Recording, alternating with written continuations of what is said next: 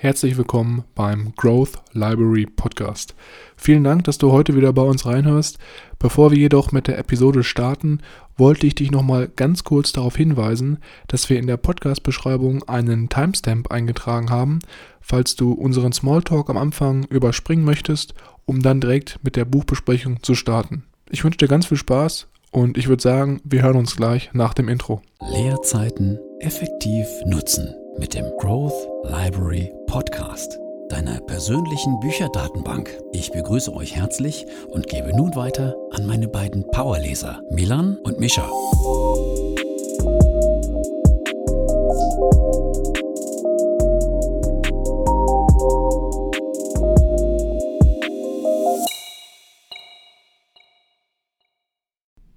Herzlich willkommen, wie immer, auch nochmal von meiner Seite hier beim Growth Library Podcast.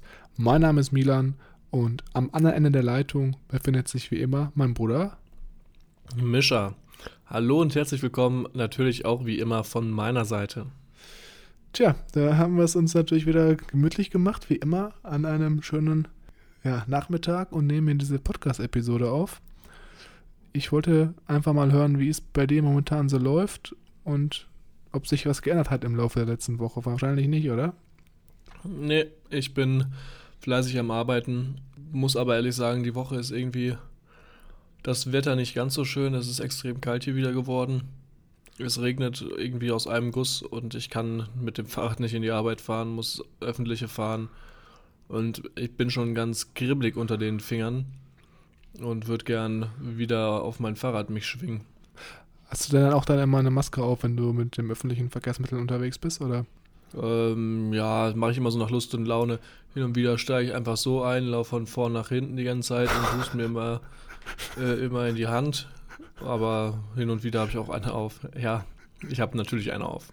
Okay. Also, falls Leute das nicht verstanden haben, das war natürlich ein kleiner Witz, dass du da hustend durch die Bahn läufst. Was ich jetzt eigentlich noch sagen wollte, und zwar, Schieß los. Und zwar habe ich letzte Woche angefangen, wieder ein neues Ritual in meine Morgenroutine einzubauen. Ich weiß, du weißt ja, ich bin da immer sehr äh, interessiert und versuche neue Sachen zu integrieren und guck mal, guck, mhm. mal, teste immer, wie sich das auf meinen, auf meinen Alltag und meinen Workload ausführt, ausübt, Aha. ausübt. Ausübt. Und zwar ist es so, dass ich jetzt jeden Morgen immer ja spazieren gehe, das hatte ich ja schon mal erzählt, und auch noch dazu mhm. immer habe ich mir jetzt so ein kleines Buch ange schafft und schreibe da immer meine Gedankengänge am Morgen rein.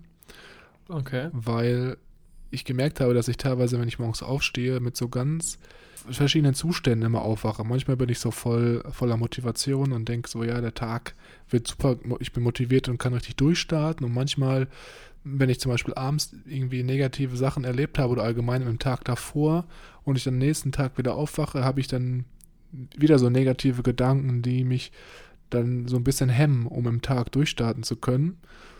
Und mhm. Es, lehnt, es ist so ein bisschen angelehnt an das, was wir bei Eckhart Tolle in dem Buch jetzt gelesen haben, was wir auch schon mal besprochen haben hier im Podcast, dass man einfach mal so der Betrachter seiner Gedankengänge ist. Und das, dieses Aufschreiben hilft einfach mega oder hat mir bis jetzt schon mega geholfen, so ein bisschen Distanz zu diesen Stimmen, die man ja immer im Kopf hat, aufzunehmen. Zum Beispiel hat jeder wahrscheinlich auch solche Stimmen, die dann dich immer so ein bisschen im schlechteren Licht darstellen oder dir halt irgendwas Schlechtes einreden oder dir immer erzählt, ja, du bist nicht genug, du, keine Ahnung, bist es nicht. Bist fett.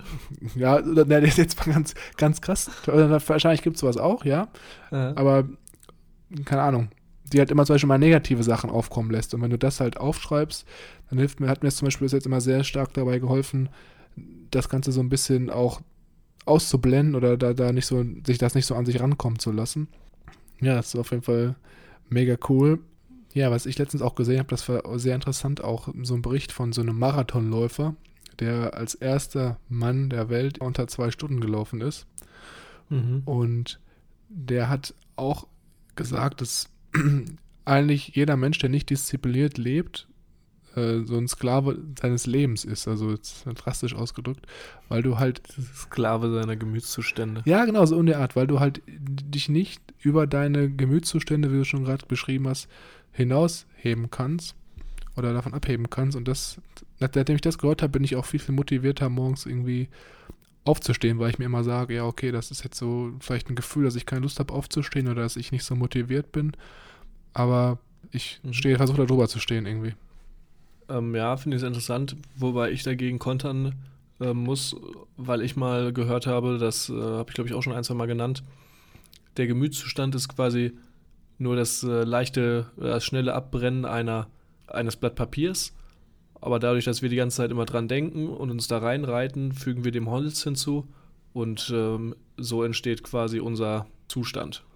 Okay, das meinst du also, man kann das auch einfach so dem Ganzen überkommen, indem man an was anderes denkt? Ja, also dass man nicht äh, unbedingt Sklave seines, also dass dieses Sklave seines Gemütszustandes insoweit wahr ist, dass du letztendlich trotzdem schuld bist, weil du das Feuer anfachst. Hm. Aber es ist interessant auf jeden Fall und cool, dass du das machst mit dem Buch. Ich ähm, bin schon voll am Limit mit meiner Morgenroutine. Ein bisschen Sport machen, noch ein bisschen lesen mit einem ähm, netten Tee.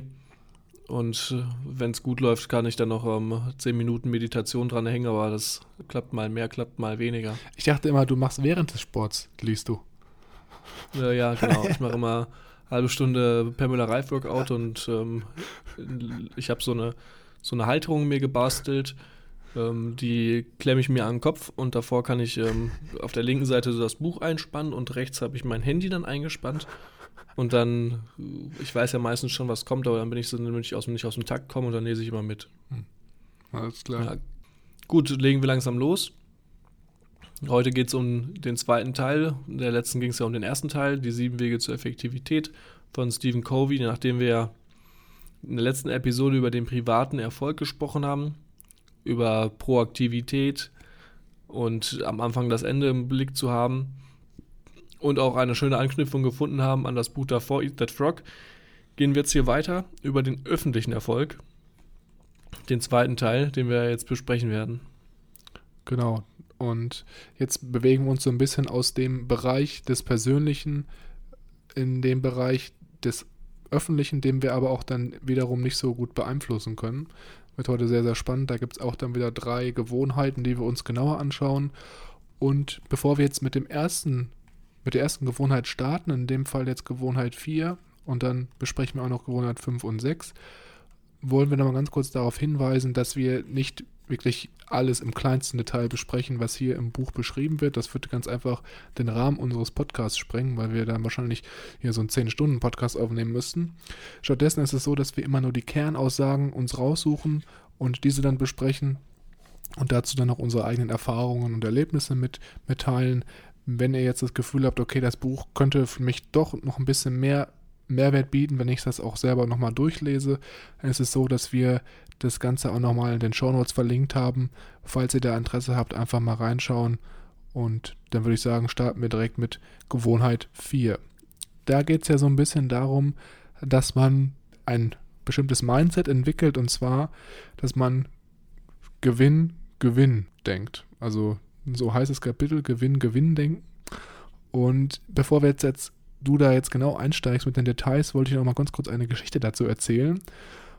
Und die leitet das Ganze, glaube ich, ganz gut ein. Und zwar war es ja so, ich habe früher ähm, auch in meiner Jugend in diversen Arbeitsplätzen oder diverse Praktika mal gemacht und auch eine Ausbildung und habe dann einmal ein Praktika in einem großen Modehaus gemacht, das weiß ich noch, und einmal auch meine Ausbildung in einem etwas kleineren Einzelhandelsbetrieb. Und das war einfach deswegen so, weil ich früher gerne irgendwie im Einzelhandel arbeiten wollte und ja, ich mich sehr viel auch so für, für Mode interessiert habe und es mir Spaß gemacht hat.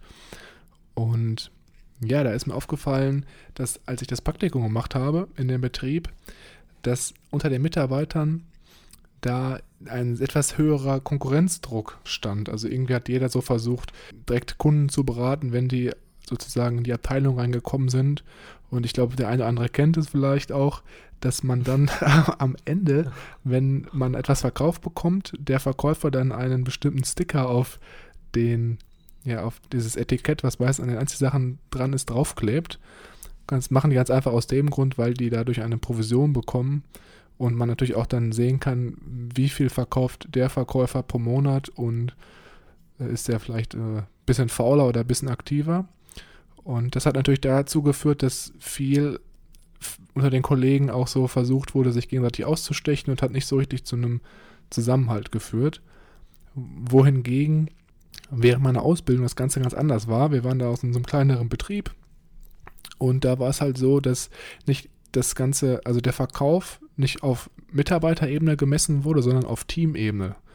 Und das hat natürlich auch ganz, ganz anderen ähm, Auswirkungen gehabt auf sozusagen die Performance im Team oder das, das, die Kommunikation untereinander. Man war natürlich Ja, da. die Harmonie untereinander, oder? Wie bitte? Die Harmonie untereinander auch. Genau, richtig. Man war einfach viel, viel lockerer untereinander. Hat nicht, ist, wenn zum Beispiel, wenn ein Kunde jetzt in den Laden kam, ist nicht direkt einer losgesprintet und hat dann versucht, da irgendwas zu verkaufen, sondern das war dann zum Beispiel ganz äh, viel harmonischer. Und äh, ja, das ist eigentlich, glaube ich, ganz cool, mal so zu verstehen, dass wenn man jetzt natürlich überlegt, was könnte jetzt von beiden dieses Win-Win-Denken gewesen sein, natürlich sozusagen der zweite Szenario, weil hier einfach jeder Mitarbeiter mit jedem Verkauf ein Erfolgserlebnis hat und es nicht ein Gewinn-Verlusterlebnis ist, wenn zum Beispiel einer verkauft, was verkauft und der andere nicht. Äh, das sind immer die geilsten Verkäufer. Nur wenn du in den Store gehst und du schon aus der anderen Ecke siehst, wie der sich gerade in Bewegung setzt, dich anvisiert und dich jetzt gleich anquatschen will, ist, obwohl du äh, eigentlich gar keinen Bock hast oder gar keine Beratung brauchst. Ja, also ich weiß auch nicht, manchmal ist es schon ziemlich aufdringlich, da muss man dann schon, kann man dann schon mal sehen, vielleicht wie Ein das bisschen laut werden muss man wie da. das Team aufgestellt ist.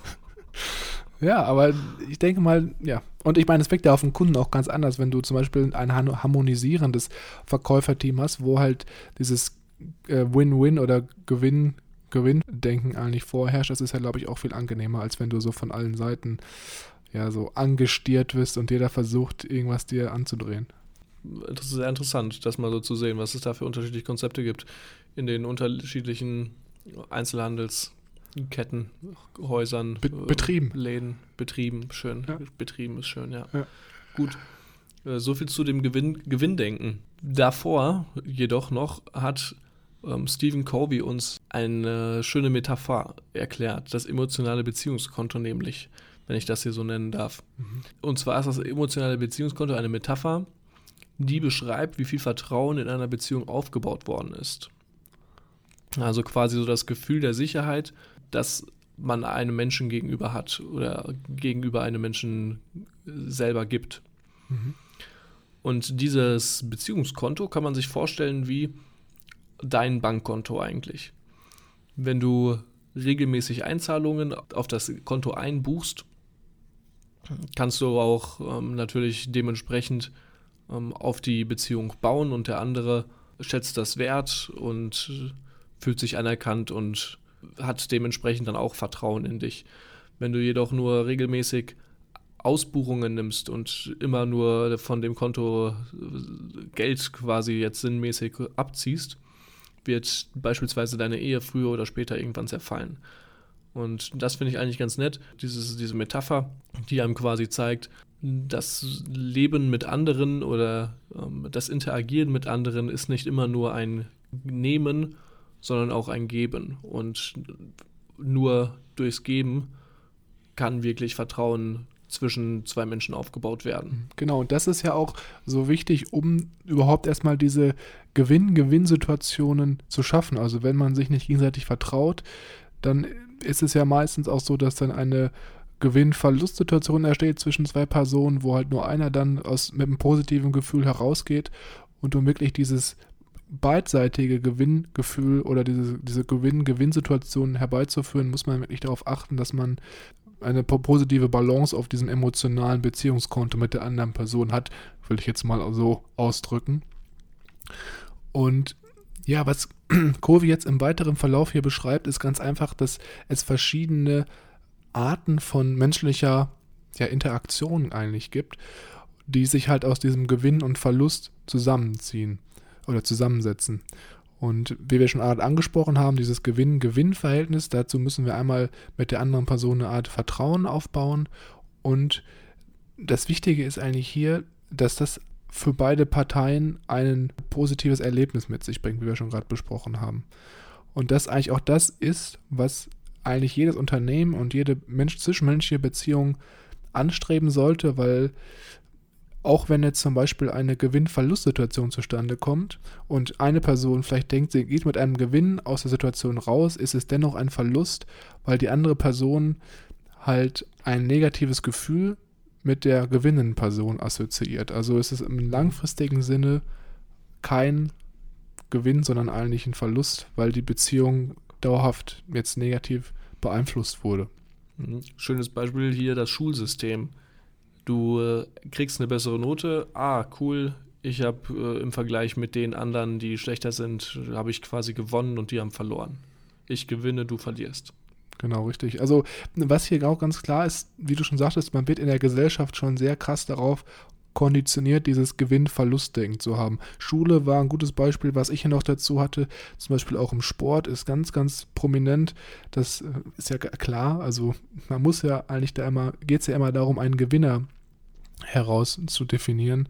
Bei Mannschaftssport mhm. ist es jetzt vielleicht nicht so, nicht so ganz so krass, weil man da noch als Team gewinnt, aber jetzt zum Beispiel Einzelsportarten, da ist es ja sehr, sehr stark vorhanden.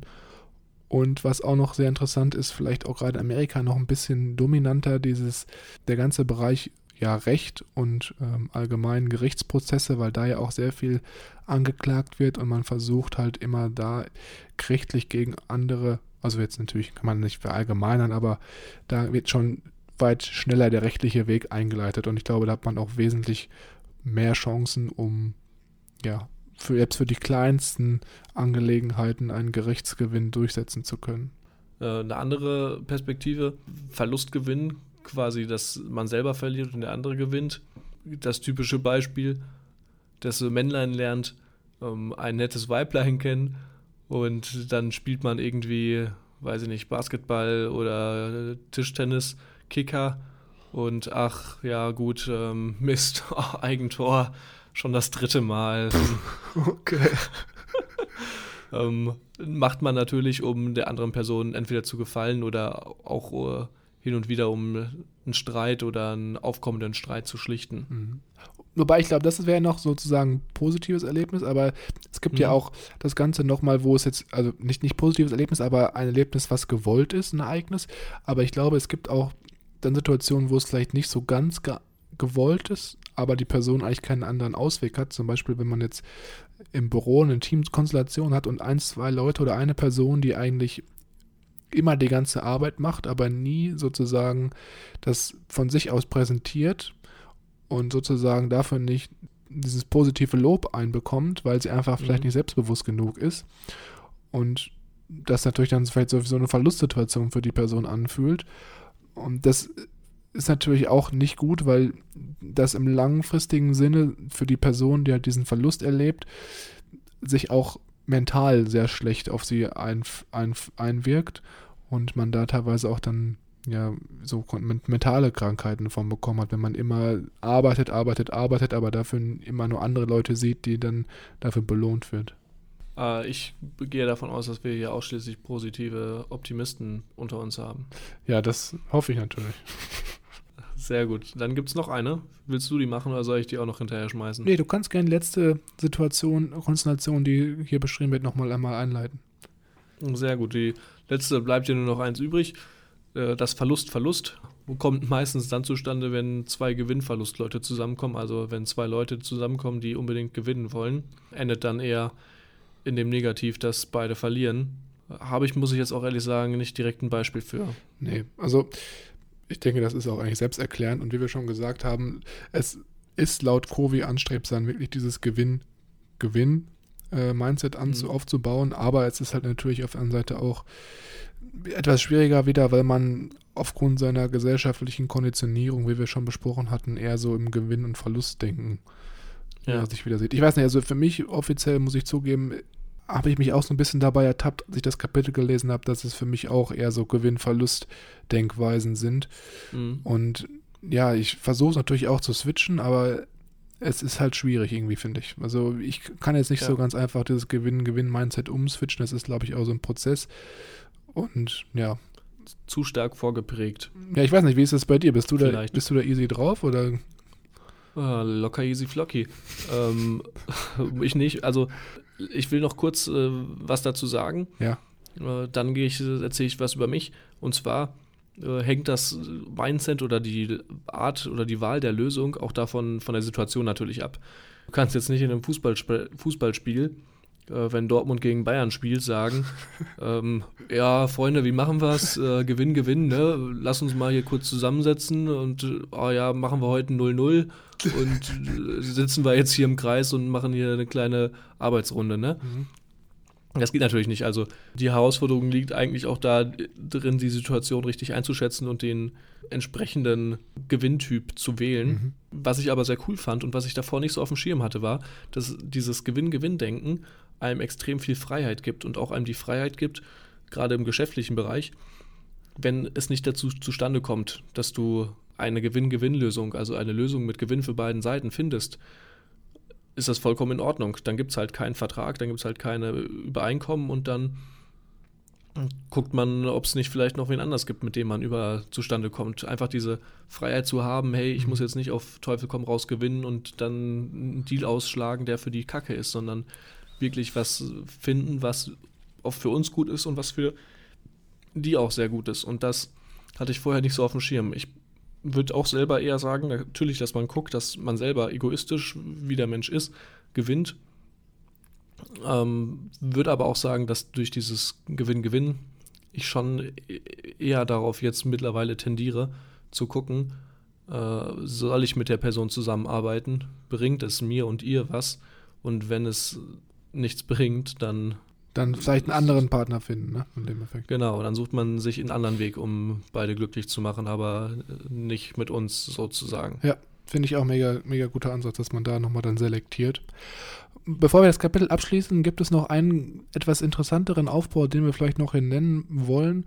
Und zwar wird auch im zweiten Teil des Kapitels dann grob darüber gesprochen, was eigentlich die Voraussetzungen sind, um dieses Gewinn-Gewinn-Verhältnis aufzubauen. Auf der einen Seite haben wir ja schon gesagt, man muss Vertrauen mit der Person haben, aber es gibt hier auch dann nochmal fünf Dimensionen, mit denen man dieses Gewinn-Gewinn-Verhältnis dann nochmal manifestieren kann, will ich jetzt mal sagen. Und zwar ist es so, dass man auf der ersten Ebene an seinem Charakter mal überlegen sollte, ob, wie mein Charakter aufgestellt ist. Bin ich überhaupt der Typ, der sich vorstellen kann, dass ich mit einem anderen Person sozusagen ein Gewinn-Gewinn-Verhältnis eingehe? Und hier geht es vor allem darum, dass man sich mental auch darauf einstellen muss und eine bestimmte Mentalität entwickelt. Es wird nämlich hier davon gesprochen, dass es wirklich eine unbegrenzte Ressource gibt, also dass es unbegrenzte Ressourcen allgemein gibt, von denen jeder profitieren kann. Das heißt, dass man jetzt hier nicht auf eine bestimmte Begrenzung sich beschränkt und dann sagt, okay, also wenn ich jetzt gewinne, dann kann der andere eigentlich gar nicht mehr gewinnen. Das ist einfach so ein Mindset-Problem. Habe ich auch schon bei mir erkannt, dass ich halt denke, wenn die Erfolg haben, kann ich nicht auch Erfolg haben. Es muss immer dieses Gewinner-Verlierer-Konstellation sein. Und man sollte auch mal sich selber analysieren, wenn man jetzt zum Beispiel mit einem anderen Vertragspartner vorhat, dieses Gewinn-Gewinn-Verhältnis aufzubauen, ob man dann nicht teilweise sich dabei ertappt, so eine Art Schadenfreude aufzubauen, wenn man sieht, dass der andere eventuell nicht so gut dasteht oder keinen Gewinn aus der Situation herausbringt. Dem habe ich nichts mehr hinzuzufügen. Der zweite Punkt, äh, Beziehungen. Und hier ist gerade das, was ich am Anfang ähm, schon erzählt habe, besonders wichtig, das emotionale Beziehungskonto. Ist natürlich hier die Grundvoraussetzung für Gewinn-Gewinn. Ohne Vertrauen läuft auf der Ebene gar nichts wenn ich kein Vertrauen in meinen Geschäftspartner habe, wird es sehr schwierig für uns ähm, oder für mich, da wirklich eine Gewinn-Gewinn-Lösung herauszuarbeiten. Und auch natürlich hier wichtig, dass beide fest entschlossen sind, den Standpunkt des anderen wirklich zu verstehen. Und auch nochmal, was ich hier gerade eben auch sehr nochmal äh, rausbringen wollte, dass es halt auch diese Option gibt, dass man kein Geschäft eingeht miteinander. Genau. Ja, und wie gesagt, das baut halt alles aufeinander auf. Natürlich musst du erst den Charakter dafür entwickeln, dann die Beziehung. Und wenn das beides stimmt, würde jetzt der nächste Schritt kommen, um wirklich diese Win-Win-Situation aufzubauen. Und zwar musst du mit dem Partner, mit dem du versuchst, das Ganze zu etablieren, natürlich auch Übereinstimmungen treffen. Also allgemein im Bereich, was sind unsere Ziele, was sind das für Regeln, an die wir uns halten müssen, wie sieht das bei uns aus, gibt es irgendwie Konsequenzen, wenn wir zum Beispiel diese Regeln nicht einhalten. Das Ganze vielleicht auch mündlich oder schriftlich festhalten, damit sich hier jeder daran orientieren kann, wie das Ganze aufgesetzt ist. Gut, der vorletzte Punkt, äh, das System. Hier passt perfekt dein Beispiel vom Anfang. Äh, wenn das System von Anfang an darauf ausgelegt ist, schlechte Mitarbeiter mehr oder weniger zu bestrafen und die Guten zu belohnen, wird es nicht zu Gewinn-Gewinn-Lösungen kommen. Sehr schöne Metapher natürlich ist auch hier wieder vom Covey. Blumen muss man gießen, damit sie wachsen können. Heißt, es braucht die richtigen Voraussetzungen, Ja. äh, um das überhaupt zu bewerkstelligen. Genau, und dann letzten fünften Step, oder nicht im Step, sondern in der fünften Situation oder im fünften, auf dem fünften, auf der fünften Ebene, genau, das passt, glaube ich, ganz gut, ist es dann so, dass man auch nochmal einen bestimmten Prozess aufbauen kann oder etablieren kann, um diese Win-Win-Situation dann vielleicht auch zu wiederholen oder allgemein zu, ja, zu kristallisieren.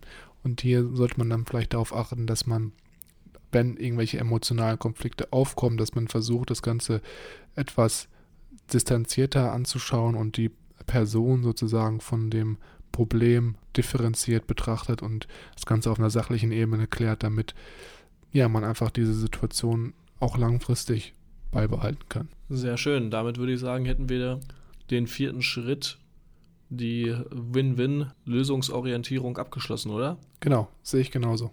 Dann würde ich direkt anknüpfen an den fünften Weg von unseren sieben Wegen, die wir zu bestreiten haben. Der zweite des öffentlichen Erfolgs, der fünfte Weg, erst verstehen, dann verstanden werden, heißt das Ganze. Mhm. Und hier lernen wir das Prinzip der einfühlenden Kommunikation kennen. Und da habe ich auch ein nettes Beispiel. Da habe ich mich selbst schon oft ertappt, gerade wenn ich im Unternehmen bei uns äh, neue Leute kennenlerne und mit denen frühstücken, sag, wollte ich schon sagen, äh, Mittagessen. Wann trefft euch denn zur Arbeit? Um vier? Äh, genau, wir treffen uns immer so zwischen 4.30 und 5 Uhr und dann gehen wir erstmal zusammen Weißwurst frühstücken. Alles klar. ähm, nee. Äh, Wenn man, da, wenn man da neue Leute kennenlernt und mit denen essen geht, hat man sofort immer irgendwie das Bedürfnis, möglichst viel Value und Input rauszuziehen und ist die ganze Zeit so, ah, okay, was könnte ich fragen? Und dann erzählt man und dann erzählt er vielleicht gerade irgendwie was über ähm, eine vorherige Abteilung oder Stelle, die er äh, im Kopf hatte und dann versucht man sofort immer so Brücken zu schlagen, so, ah, okay, der hat jetzt das gesagt, ah, da kann ich anknüpfen und dann überlegt man schon quasi, während er redet, was kann ich jetzt, wie kann ich mich da jetzt mit einbringen, wie kann ich das Gespräch am Laufenden zu halten und vielleicht interessanter zu machen, dass er, äh, dass wir auf einer Wellenlänge sind und harmonieren und er äh, sich auch gerne das zweite Mal noch mit mir zum Essen verabredet. Okay. Finde ich, hat da sehr gut gepasst, weil es geht hier nämlich um die einfühlende Kommunikation und das Allerwichtigste bei zwischenmenschlichen Beziehungen ist, dass man erst versteht und dann verstanden wird.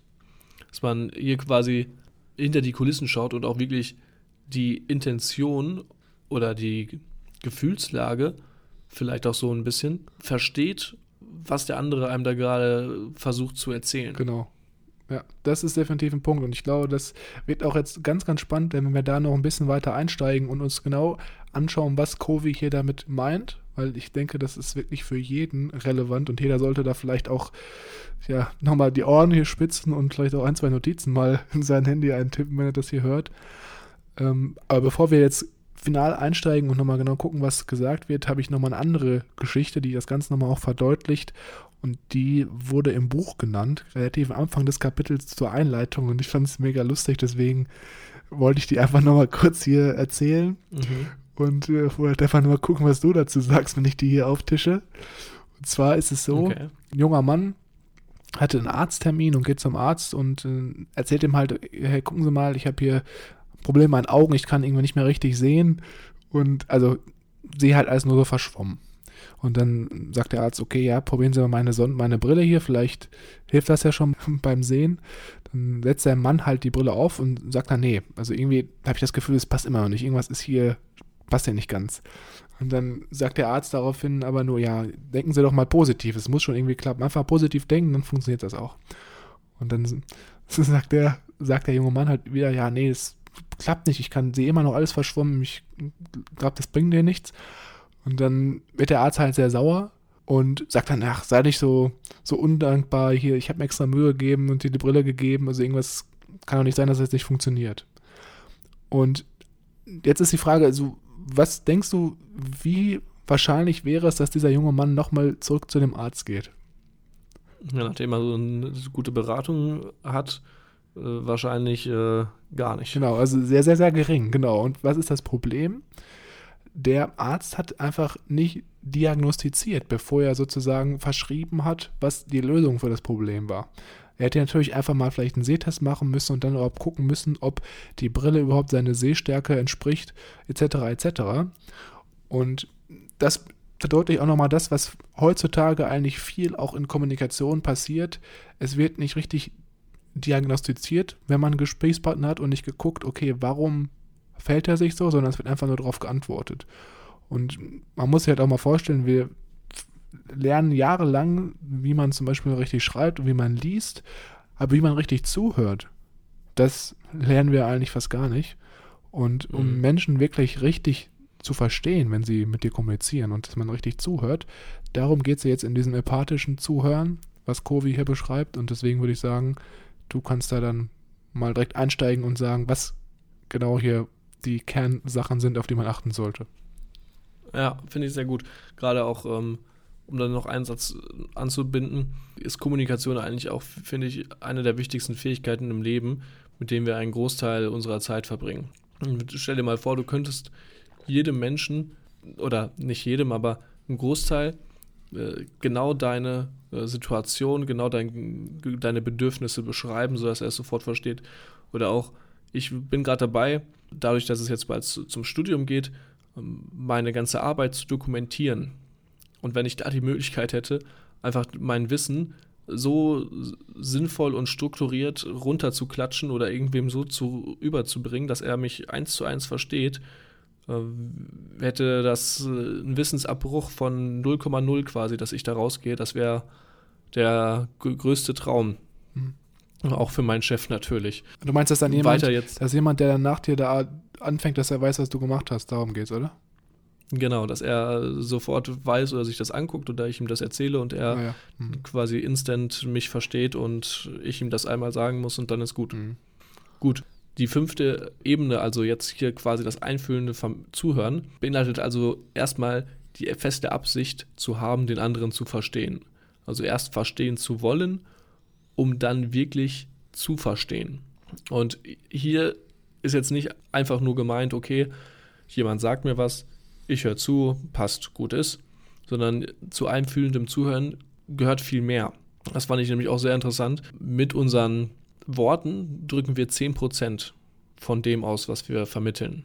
30% ist unsere Stimme und 60% ist unsere Körpersprache. Und jetzt gerade durch die ganze, selbst durch, die, durch den ganzen Corona-Wahnsinn, den wir gerade erleben, und diese 60% Körpersprache komplett, komplett wegfällt, weil viel mehr online und viel mehr digital ist, habe ich trotzdem ein Beispiel. Ich war letztens vor ein paar Wochen in einem Telefonat und da hat sich ähm, traurigerweise ist da in der Familie irgendwas passiert bei einer, ähm, die mit im Call war und die hat sich ähm, zu Wort gemeldet kurz und du hast sofort beim ersten beim ersten Wortlaut gehört, okay, wow, shit, äh, was ist los? Und da hat sie dann kurz gesagt, so, yo, familiäres, ich bin jetzt weg. Und das war, fand ich, ein richtig gutes Beispiel. Also, äh, wie krass viel das ausmacht, wenn du äh, das an der Tonlage schon raushörst und wie viel mehr dann noch die Körpersprache eigentlich ausmacht von dem, was du eigentlich rüberbringen möchtest. Ja. Um, ähm, heißt, viel wichtiger ist es eigentlich, was wir mit unserem Herzen und unserem Kopfen vorgeht in diesem Telefonat. Und dass wir auch oft versuchen, unsere oder die Bedürfnisse des anderen ähm, zu verstehen, indem wir immer uns selbst in die, in die Situation versuchen rein zu prognostizieren. Und das müssen wir abschalten, das müssen wir komplett runterfahren und quasi einfühlend zuhören lernen. Und da gibt es jetzt eine schöne Beschreibung oder eine nette Anleitung, wie das funktioniert. Genau. Sind auch vier Schritte nur. Bevor wir jetzt die vier Schritte des empathischen Zuhören ja? einsteigen, wollte ich noch kurz ein, zwei Sachen sagen, ganz kurz. Sehr gern. Und zwar ist es so, dass wir es natürlich jetzt wieder so einfach sagen. Es ist natürlich auch immer etwas schwierig, das wirklich hundertprozentig jetzt von, von jetzt auf gleich umzuschalten. Also bei mir ist es so, ich ertappe mich selber auch manchmal dabei, wenn ich jetzt mit jemand anderem kommuniziere und das vielleicht so ein bisschen Konfliktsituation ist, dass ich halt versuche immer alles von mir so zu kommunizieren. Aber meistens ist es natürlich noch viel, viel wichtiger, dass, wie du schon gerade beschrieben hast, man sozusagen mal einen Positionswechsel macht und guckt, was denkt die andere Position, warum kommuniziert sie so, warum denkt sie so und was will sie mir eigentlich damit zu sagen. Und ich glaube, das ist auch wieder hier etwas, etwas langwieriger Prozess, wo man sich halt immer wieder, wenn man ein Konfliktgespräch hat oder einfach allgemein ein Gespräch, wo man jetzt so denkt, hä, wieso, was redet der da? Ist der, ist der, ist der blau oder was ist hier los? Und äh, dass man da einfach dann sagt, okay, ich versuche jetzt mal empathisch zuzuhören und versuche mal wirklich in die andere Person reinzugehen. Und das besprechen wir jetzt auch gleich. Und jetzt können wir meinetwegen loslegen. Gut. Die vier Stufen des empathischen Zuhörens laufen wie folgt ab. Zuerst einmal müssen wir die Inhalte der Worte des Gegenübers wiederholen. Also ganz banal die Worte nochmal nachsprechen. Genau, und hier geht es wirklich darum, dass du deinem Gegenüber signalisierst, dass du wirklich zuhörst und auch aufpasst und auch so ein Gefühl vermittelst, dass du jetzt bereit bist, eine Kommunikation oder ein Gespräch einzugehen. Als zweiten Punkt dann den Inhalt neu zu formulieren. Der eine oder andere kennt es vielleicht von Gesprächspartnern, die dann die Aussage mit ihren eigenen Worten nochmal wiederholen. Das regt vor allem dazu an, das äh, über das Gesagte nochmal nachzudenken. Genau, und hier ist es so, dass du anfängst mit deiner, wirklich mit deiner linken Gehirnhälfte nochmal zu arbeiten, weil du hier auf der Wortebene bist. Also die linke Gehirnhälfte ist ja die analytische Gehirnhälfte und deswegen, wenn du mit den Wörtern erst arbeitest, steigst du so ganz langsam ein. Das wird gleich nochmal interessant, wenn wir uns die nächsten zwei Stufen anschauen. Als drittes dann die Gefühle des Gegenübers reflektieren. Also auf den Fokus darauf legen, wie man sich bei den Worten fühlt. Genau, und hier geht es dann darum, dass du sozusagen deine rechte Gehirnhälfte mit in Aktion bringst und das Ganze aus dieser emotionalen Sicht nochmal beleuchtest. Also wirklich, wirklich mit beiden Seiten einmal so diese Wortebene, die etwas trocknere Seite und dann im dritten Schritt wirklich als erstes Mal anfängst, so diese Gefühle des Gegenübers einzutreten. Und als letztes den Inhalt neu zu formulieren und dabei die Gefühle des Gegenübers zu reflektieren. Also eine Kombination aus zwei und drei. Genau, und das ist jetzt wirklich der Kernaspekt. Das heißt, hier arbeitest du mit der linken und der rechten Gehirnhälfte zusammen, weil du einmal auf der Wortebene das zusammenfasst, was der andere gesagt hat, und dann aber auch gleichzeitig mit diesen Wörtern versuchst, nochmal die Gefühle des Gegenübers zusammenzufassen und anzusprechen. Und das ist natürlich super gut, weil der andere dann auch merkt, okay, der setzt sich mit mir auseinander, er versucht mich zu verstehen und das ist einfach auch eine sehr, sehr große Einzahlung auf das emotionale Bankkonto ist. Also das, was wir vorhin schon besprochen hatten, du hast wirklich einen sehr, sehr guten Draht dann zu der Person im langfristigen Sinne und das wirkt sich natürlich auch sehr stark auf das soziale Empfinden ab und auch die Kommunikation und das Zusammenleben mit der Person. Gerade in Partnerschaften kann es auch sehr, sehr vom Vorteil sein, wenn man das regelmäßig praktiziert. Sehr cool. Gut, dann würde ich sagen, wir starten jetzt direkt dann weiter, ohne irgendwelche kurze Pausen mit dem letzten Weg zur Effektivität der Stufe 6. Und hier geht es wirklich darum, dass wir anfangen, Synergien zu erschaffen. Und Synergien in dem Sinne, dass wir versuchen, mit Leuten um uns herum ja sozusagen Kooperationen einzugehen, die harmonisch sind und allen Seiten ja, vom Vorteil sind. Also ich würde sagen, das ist eigentlich auch so ein bisschen so eine Kombination aus den beiden Wegen, die wir davor besprochen haben, 5 und 4.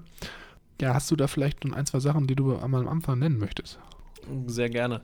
Es geht ja hier hauptsächlich um die kreative Kooperation, also die wahre Prüfung und Manifestation aller anderen Prinzipien, über die wir hier gesprochen haben. Quasi der Weg, auf dem wir uns hier seit Beginn vorbereiten. Und für mich Synergie bedeutet eigentlich nichts anderes, als das Ganze sich zusammenzutun für etwas, wobei das Ganze größer ist als die Summe aller Teile. Es geht auch so, fand ich, ein bisschen in die Richtung äh, wie von Think and Grow Rich von Napoleon Hill. Da spricht er auch über Mastermind-Gruppen. Mastermind ist, kennt der ein oder andere vielleicht auch, quasi einen Zusammenschluss aus Gleichgesinnten, die einiges im Kopf haben und zusammen dann ja, ihr Ding rocken. Ich glaube, da geht es auch viel darum, dass Leute zusammenkommen, die in verschiedenen Fachgebieten viel Wissen haben und dass man dann sozusagen durch dieses Zusammenkommen sich in verschiedensten Gebieten austauschen kann, weil eigentlich voll fast immer da ein Experte dabei sitzt, welcher dann mit seinem Wissen die Leute noch ein bisschen aufs nächste Level pushen kann. Sieht man auch sehr schön im Sport, wie man sich da gegenseitig ergänzt. Jetzt, ob es beim Handball, Fußball, Basketball ist, äh, die Leute mit verschiedenen Positionen, die sich quasi alle ergänzen und daraus ein Top-Team bilden. Ja, also da gibt es ja auch tausend Beispiele. Ich sehe das ja auch zum Beispiel immer, wenn du im Konzert bist, da ähm, dann ein Orchester hast, die sind ja auch alles sehr synergetisch unterwegs. Ich weiß gar nicht, ob das richtige Wort ist. Aber mhm. da sieht man auch einfach, wie viel mehr Kraft oder wie viel mehr Erfolg man eigentlich daraus ziehen kann, wenn man in einem Synergieverhältnis mit mehreren Leuten zusammenarbeitet.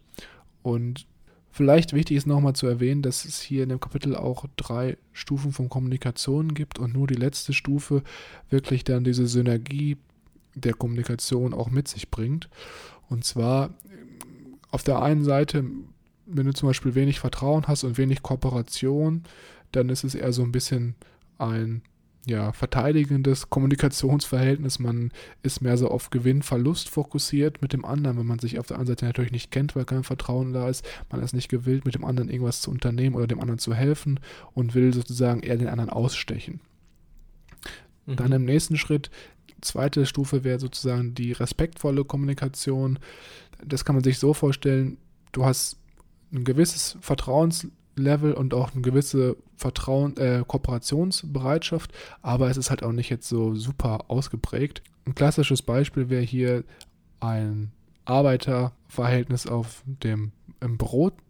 Da ist es ja meistens so, dass man vielleicht mit den Leuten ein gewisses Vertrauenslevel hat. Man geht Kompromisse mit den anderen ein, man hilft sich gegenseitig, aber es ist jetzt auch je nachdem, wo man arbeitet, vielleicht nicht so wirklich so, dass du dich super gut kennst, dass du super gut miteinander klarkommst. Da ist man dann so auf einer respektvollen Ebene unterwegs und tut so das Nötigste, würde ich jetzt mal sagen, um miteinander auszukommen. Und dann gibt es natürlich das dritte Level der Kommunikation. Das ist das, was auch hier in dem Kapitel beschrieben wird, zwar diese Synergieerlebnisse. Und hier geht es wirklich darum, dass du eine sehr hohe Kooperationsbereitschaft hast, du hast ein sehr hohes Vertrauen in die andere Position und kannst deswegen auch dann diese Synergie entwickeln. Und was auch ganz wichtig ist zu wissen, dass daraus auch dann diese Gewinn-Gewinn-Situationen entstehen. Also sind so als mehrere Faktoren, die zusammenspielen, also die wir auch vorhin besprochen hatten. Und ich glaube, das ist nochmal ganz interessant, wenn man das aus der Perspektive sieht. Finde ich auch sehr interessant. Hatte ich gar nicht mehr so auf dem Schirm, muss ich äh, zugeben. Ich würde das tatsächlich auch so weit stehen lassen und dem nichts mehr hinzufügen. Ja. Das ist dann doch etwas praktischer, das Kapitel, bei dem man auch einfach mal mehr ins Doing gehen sollte und sich austauschen sollte und sowas vielleicht mal miterlebt ich hatte das Gefühl, hier wird so mal alles so zusammengeworfen und gesagt, was man eigentlich dann als Endresultat diese Synergie erreichen kann. Aber wesentlich mehr habe ich jetzt auch nicht mir in unserem Notizbuch aufgeschrieben. Wir sind natürlich digital unterwegs. Und dann würde ich sagen, wir haben jetzt hier als letzten Punkt über die, den sechsten Weg gesprochen. Der eine oder andere, der jetzt auch zugehört hat und auch bis hierhin uns verfolgt hat. Erstmal vielen, vielen Dank, dass ihr es geschafft habt. Aber es fehlt natürlich noch der letzte Weg, nämlich der siebte Weg. Und das ist eigentlich, wie wir beide finden, der spannendste. Deswegen haben wir uns überlegt, wir machen hier nochmal eine etwas längere Folge, in der wir auch nochmal genau darauf eingehen und dann auch unsere, unser Fazit und unsere Kritik zu dem Buch mal mitgeben und gucken, was wir da so mitnehmen. Genau, wir machen hier Schluss und ihr könnt auf die nächste Folge gespannt sein. Ich freue mich schon sehr drauf. Was für uns natürlich auch sehr interessant wäre, ist von euch zu hören, wie ihr das Buch fandet, ähm, was ihr so aus dem Buch ähm, mitgenommen habt, wie ihr den Aufbau fandet. Und zögert da bitte nicht, könnt uns sehr gerne kontaktieren über Instagram, growthlibrary.official. Wir freuen uns da über jeden. Wie gesagt, keine Möglichkeit vortäuschen, wir sind immer aktiv da, eigentlich fast täglich. Und am Ende ist es so, dass wenn ihr jetzt sagt, okay, das Ganze hat mir gefallen, ich finde es cool, was die Jungs hier machen, dann freut uns das natürlich auch sehr, wenn ihr uns eine Bewertung gibt auf iTunes. Da gibt es ja die Sterne-Rubrik weil uns das ganz einfach dabei hilft, den Podcast noch ein bisschen bekannter zu machen und auch an Leute weiterzubringen oder weiterzureichen, will ich es jetzt fast nennen, die von unserem Wissen eventuell auch profitieren können. Also da tut ihr uns echt einen Riesengefallen. Wir haben jetzt schon 16 Bewertungen. Ich glaube, es wäre ganz cool, wenn wir da nochmal irgendwie ein bisschen mehr drauf packen können. Und ja, ich würde sagen, dann hören wir uns in der nächsten Folge wieder, nächste Woche mit dem siebten Weg und dann auch mit unserem finalen Fazit zu dem Buch Die sieben Wege zur Effektivität von Stephen Covey. Das Buch haben wir wie immer nochmal in die Shownotes gepackt, falls ihr da Interesse habt. Und dann sage ich ciao. Ciao.